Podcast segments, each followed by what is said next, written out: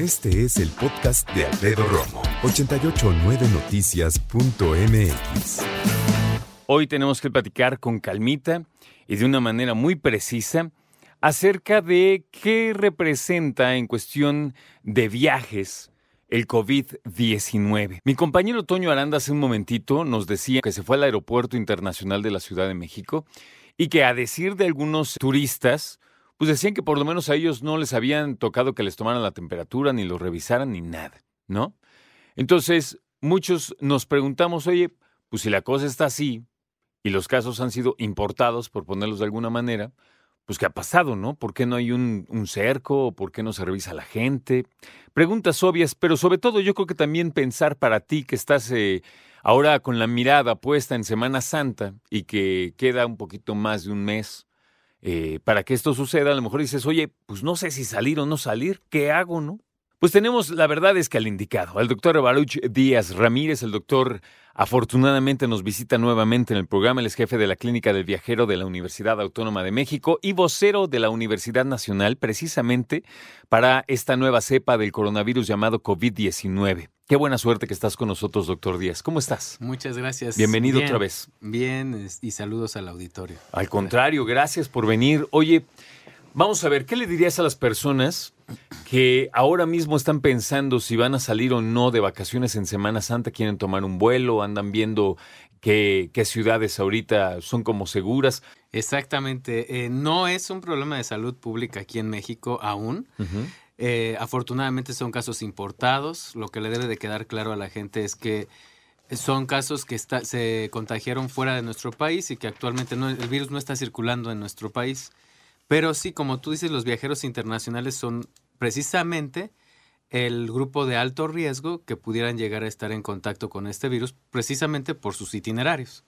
Entonces, hay varias recomendaciones que les podríamos dar a los viajeros internacionales y que les pueden servir precisamente para planificar o saber si es que van a tener que reprogramar su, su viaje o cancelarlo. Ok, te escuchamos. Antes que nada, deben de saber que hay 38 países hasta el día de ayer en, que han reportado a la Organización Mundial de la Salud medidas sanitarias que interfieren significativamente con los viajes desde y hacia China y otros países que también reportan casos de circulación en la comunidad.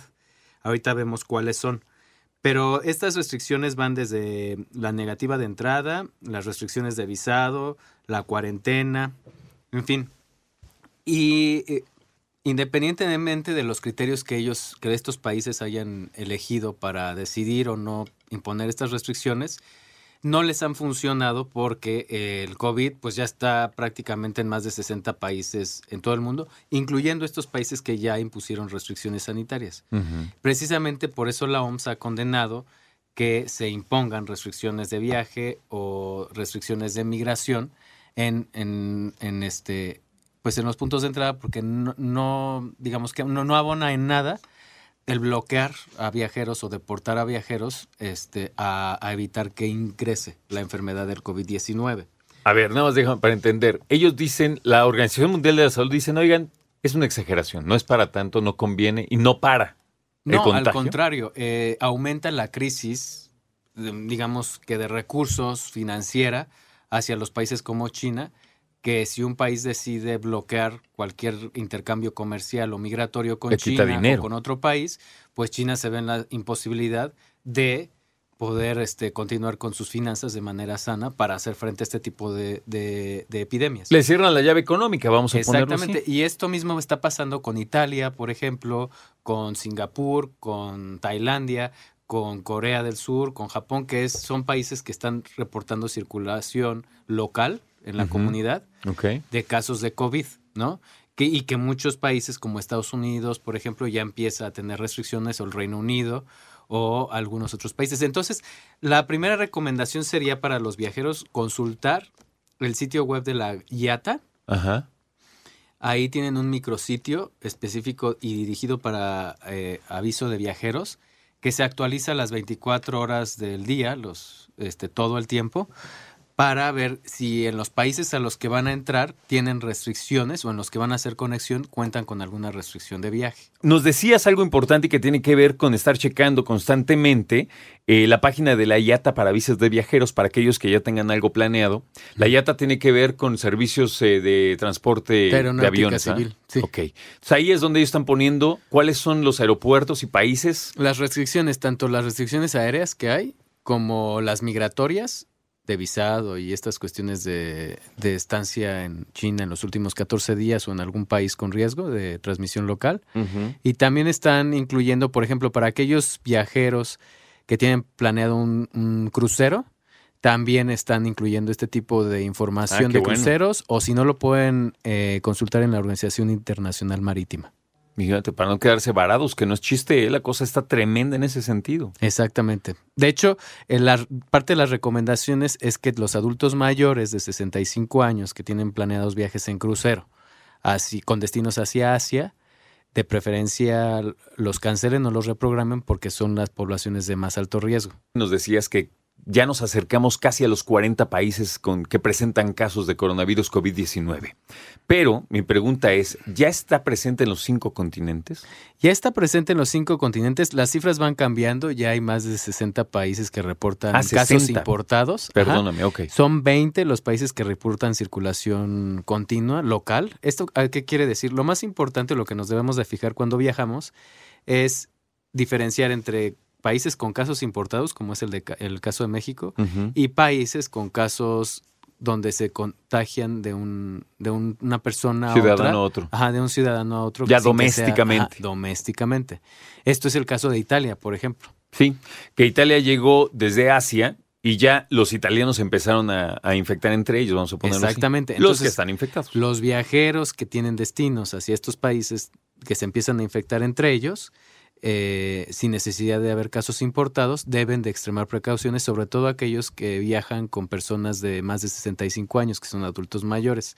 O, por ejemplo, las personas que tienen alguna enfermedad, que se han identificado cinco grupos de enfermedades de alto riesgo para el COVID-19, en donde se presenta mayor mortalidad, este, también deben de reprogramar los viajes hacia estos destinos. ¿Y cuáles son las enfermedades preexistentes? Por ejemplo, en primer lugar, las enfermedades cardiovasculares. En segundo, diabetes. Ujú. Tercero, enfermedades crónicos respiratorias como asma, EPOC, en fin. Eh, cuarto, eh, hipertensión arterial. Y quinto, cáncer, en ese Mira. orden de frecuencia.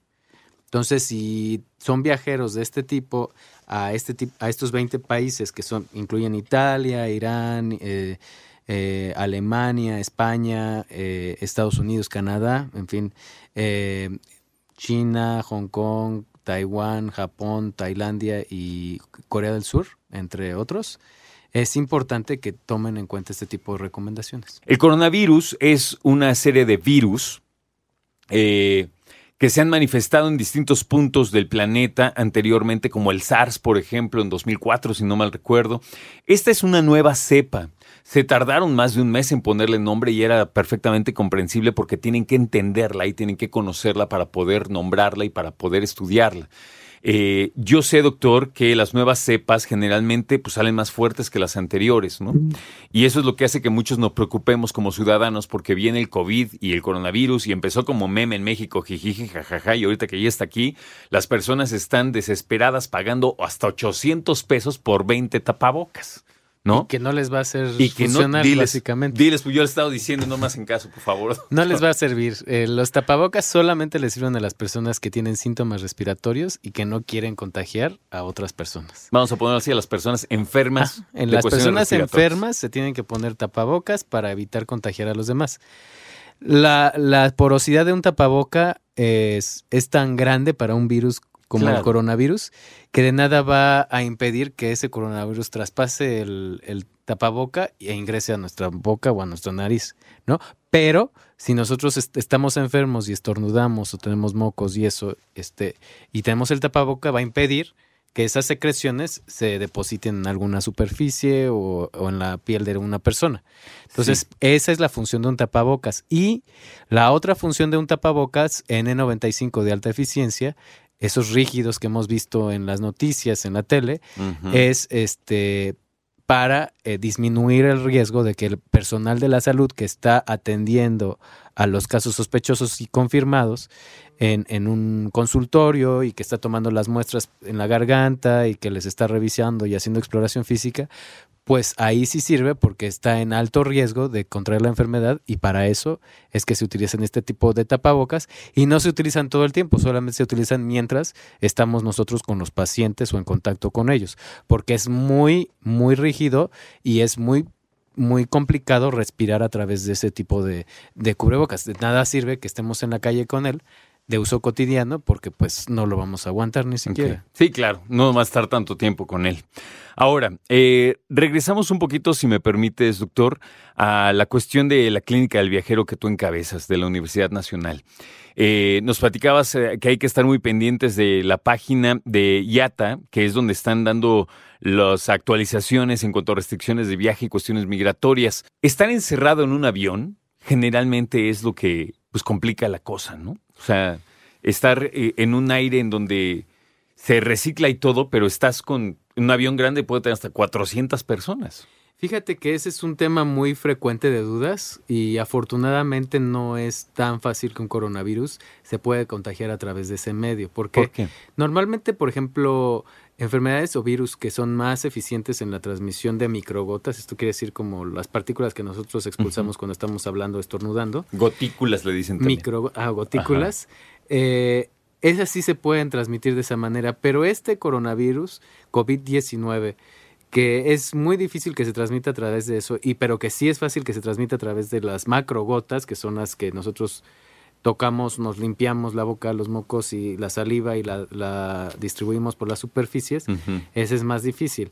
Uno, el flujo laminar de un avión, esto quiere decir el flujo del aire, es laminar. Esto no im- impide que las partículas se queden suspendidas Ajá. y entonces caen o se precipitan de manera inmediata. Este, es el- este flujo de aire lo conocemos muy bien los médicos porque es el flujo de aire que se ocupa en un quirófano, Ok. precisamente para lo mismo, para evitar que las microgotas se puedan transmitir o estén suspendidas mucho tiempo. Dos, la, el ambiente, el aire frío y seco de la cabina de avión hace que el coronavirus prácticamente no sobreviva en las superficies mucho tiempo ¿Por la temperatura? por la temperatura fría del aire y por la temperatura y por la humedad que es muy seca, similar a, a la de un desierto del Sahara, por ejemplo, lo Ujú. compara. Y eh, solamente si, eh, si habría una probabilidad grande si estamos al lado de alguien que sí está evidentemente enfermo, o enfrente o atrás de alguien que está evidentemente enfermo. Afortunadamente este virus no- eh, tiene un periodo de incubación grande de 5, de entre 4 y 7 días con un promedio de 5 días. Esto hace poco probable que un caso presente signos y síntomas de enfermedad durante el trayecto a, a su destino. Al destino. Entonces, por eso es poco probable que en los aeropuertos podamos nosotros encontrar casos de COVID-19. Es más común que este tipo de casos se presenten ya estando en la comunidad. Ok. Te tengo una pregunta que seguramente debe ser muy difícil de contestar. No espero una respuesta contundente, pero es algo que nos estamos cuestionando todos. Ya llegó el COVID-19 a México. En algunos casos, me parece hasta ahorita son seis, ya tomando en cuenta el del Estado de México. Y muchos dicen, oye, ¿cómo va a estar la cosa? O sea, va a haber muchos contagios. Y mi pregunta entonces sería, para hacerla un poco más eh, realista, ¿qué podemos esperar como mexicanos al corto plazo en cuanto al COVID? Bueno, en primer lugar, hay que estar al pendientes de lo que nos dicen las autoridades sanitarias de nuestro país, el secretario, el subsecretario de Salud, que diario sale a dar la conferencia de prensa. ¿Por qué? Porque nosotros, ajá, nosotros debemos de diferenciar dos momentos en este, en este preciso instante. Uno es en qué momento deja de haber casos importados y empieza a haber casos transmitidos en la comunidad. Ok. Ese va a ser un cambio muy importante. Entonces, estamos en la primera etapa. Esto quiere decir, la primera etapa es solamente casos importados que se adquirieron fuera y que los estamos recibiendo aquí en nuestro país y que se limita, gracias a las autoridades de salud y a los cercos epidemiológicos, la, la este, probabilidad de que estén contagiando a las personas. Después va a venir, y eso es prácticamente inevitable, va a venir una fase en donde ya sean tantos los casos importados que algunos no, los de- no, no- no nos dé tiempo de detectarlos a tiempo. o no vayan al sistema de salud con Claro, tiempo claro. y empiecen a contagiar a otras personas este, dentro de, de los estados, de los municipios, de las alcaldías. Y la cosa se vuelva doméstica. Y entonces se vuelve doméstica, como en otros países ya está pasando. En ese momento, este momento, en ese momento, eh, las personas van a empezar a recibir información de la Secretaría de Salud de la siguiente fase. ¿Qué vamos a hacer?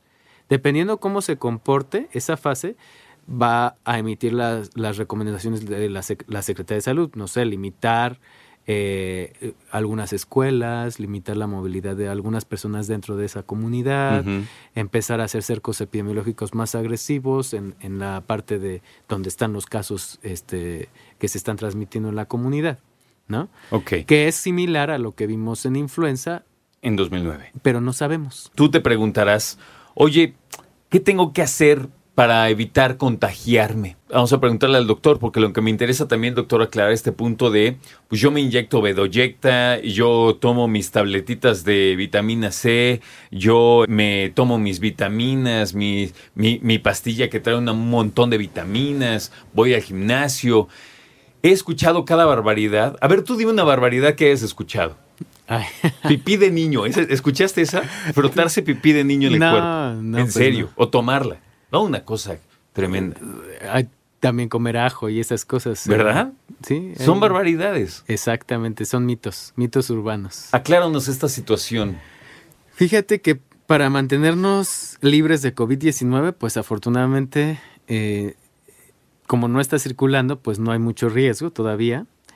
Pero en el momento en que esté circulando en nuestra comunidad, lo más importante es lavarnos las manos. Es una medida la más efectiva que existe, porque el COVID así es como se puede transmitir. de- es casi de la única manera en la cual nosotros podemos este, adquirir el COVID. Yo me lavo las manos y luego me pongo gel antibacterial. ¿Exagero? ¿Una es suficiente? Sí, con una. Eh, acuérdense que la técnica de lavado de manos Sí. es importante, o sea, Sí. no es nada más es tomar el No jabón, sobarse. frotarse y ya, Claro. ¿no? Eh, existe una técnica que pueden consultar todos en internet y que la Organización Mundial de la Salud ya la puso en sus redes sociales, entonces la, y la Secretaría de Salud también ya tiene su, su técnica a- en redes sociales. Entonces, eh, sugiero que la consulten. Es, cuando nosotros tenemos evidentemente sucias las manos, hay que lavarnos las manos. Cuando nosotros no es evidente el lavado de manos, este, sucia, la suciedad en las manos, eh, con alcohol gel es suficiente. Un alcohol gel de más de 65% es suficiente. No sirve el alcohol etílico porque también me han Ah. preguntado las botellas, porque como se agotó por las Ah, compras mira. de pánico, Claro. Me preguntaron, ¿y el alcohol etílico, la botella de alcohol etílico sirve? Por supuesto que no, a menos Brandy que se te, sirve, tequila sirve. a menos que quieras que se te caigan las manos. Pero no, entonces eh, eso es la medida más importante. En los viajeros tienen que Sí, llevar claro. su botella de alcohol gel, travel size, ¿no? Menos de Ujú. 100 mililitros, porque ellos son los que más expuestos están. Claro. Eso es muy importante. Higiene respiratoria básica, eh, estornudo De eh, de etiqueta. ¿no? Con el ángulo interno del codo, evitar tocarnos frecuentemente la cara con las manos sucias, eso es muy importante, evitar ir a la oficina o a la escuela si tenemos síntomas o signos respiratorios, mejor acudir con un médico, evitar automedicarnos, inmediato acudir con un médico. Yo me doy cuenta, doctor, y corrígeme por favor si me equivoco, pero yo me doy cuenta que hoy que queremos evitar que se propague esta situación depende de nosotros como personas. No va a venir la Organización Mundial de la Salud y tampoco va a venir la Secretaría de Salud a mi casa a decir, oiga, se siente bien, oiga, viajó, a dónde fue, a quién vio. Todos aquellos que hayan viajado, sobre todo los que hayan viajado, imagino que ahora son los más propensos. De ahí están saliendo los, los últimos casos, ¿no? Los que hayan viajado a Italia, los que hayan viajado a, a China, los que hayan viajado a estos lugares. A Japón, son los a que Corea. Japón, Corea, eh, me habías dicho Singapur, España, Tailandia. Estados Unidos en la parte de Seattle, ¿no? Por ahí por Washington, es donde más Canadá en algunos, algunas provincias, el Reino Unido también. ya tiene ¿Francia? casos. Francia tiene más de 100 casos confirmados. Ok, entonces Eh, todos los que hayan viajado a estas zonas es todo- importante que estén pendientes de su salud. Y Exactamente. de presentar una irregularidad, vamos al doctor. Sí, en, en el caso que hayan viajado y presenten signos y síntomas respiratorios en los últimos 14 días después de haber ingresado a México, hay que hablar al teléfono al de la Unidad de Inteligencia Epidemiológica y San- Sanitaria del Gobierno de México para solicitar más información. Acuérdense que a diferencia de otras enfermedades respiratorias, como esta es importada, no podemos llegar así como si nada a una sala de urgencias, Ah. porque entonces podemos contagiar a las Claro, en personas. lo que está sentado ya, eh, al- ya en, en lo que pediste informe ya contagiaste a Ya la pobre señorita. Exactamente. Entonces, lo más importante es que ante un viaje reciente o un contacto con un viajero de estas de estos 20 países, este hay que hablar a la unidad de inteligencia ¿Cuál es el teléfono? ¿Lo tienes? El teléfono es 800 00 44 800. 800 00 44 800. Exactamente. Se llama Unidad. de inteligencia epidemiológica y sanitaria. O si no, por ejemplo, los viajeros corporativos, las empresas que van a recibir viajeros de estos países o las agencias de viaje pueden solicitar información ahí, a las escuelas, en fin, de intercambio académico que van a recibir estudiantes desde, provenientes de estos 20 países, pueden solicitar informes ahí o en la clínica del viajero de la UNAM pueden mandar un correo electrónico y solicitar eh, información, asesoría. Perfecto. Y Recordemos, repíteme. recordemos Dime, que la población de riesgo son viajeros internacionales. Exacto. Ellos son los que deben extremar precauciones en este momento. La población general mexicana debe de mantenerse al pendiente, pero puede estar tranquila de que el COVID-19 no está circulando todavía en nuestro país. Reiteremos los 20 países para, para si alguien haya viajado a alguno de estos y lo tenga presente, ¿no? ¿Te late? Sí, los 20 países son China. Corea del Sur, Japón, Tailandia, eh, Australia, eh, está mm, Irán, está Italia, está Alemania, está el Reino Unido, Holanda, Francia, España, Canadá y Estados Unidos. Van a, estos son los principales, los más importantes. También está ahorita Emiratos Árabes Unidos, eh, entre otros. Entonces, eh, tenemos, esta lista va a estar cambiando. La Clínica del Viajero de la UNAM tiene un micrositio, ahí pueden consultar la lista completa y el estado actual y también lo pueden consultar en la Organización Mundial de la Salud. La página de la Clínica del Viajero de la UNAM es, Es clínicadeviajero.unam.mx. Clínica de... De viajero.unam.mx. O sea que yo siempre lo he estado diciendo mal. No es del viajero, es de viajero. Justo acabamos de cambiar el dominio, pero por temas de logística. Ah, ok, ok. Pero sí es del viajero, está bien dicho. Sí, la clínica es clínica del viajero. Antes nuestro dominio era .com.mx, ya nos cambiaron, ahora Ah, somos perfecto. clínica de viajero.unam.mx. Perfecto. Ok. Entonces ahorita hay que, eh, voy a revisar la, la página de la clínica de viajero unam.mx unam.mx para eh, poner en mis redes sociales el enlace que tienen Ujú. Y estar todos enterados de todo esto, porque es lo más importante. Exactamente, y sobre todo eh, recordarle los, los grupos de alto riesgo de los Por viajeros favor. internacionales. Sí, te escucho. Los grupos de alto riesgo de viajeros internacionales son tres: los viajeros por negocios, los viajeros que van a visitar familia y o amigos, y los viajeros expatriados o estudiantes de movilidad internacional que van a regresar a nuestro país.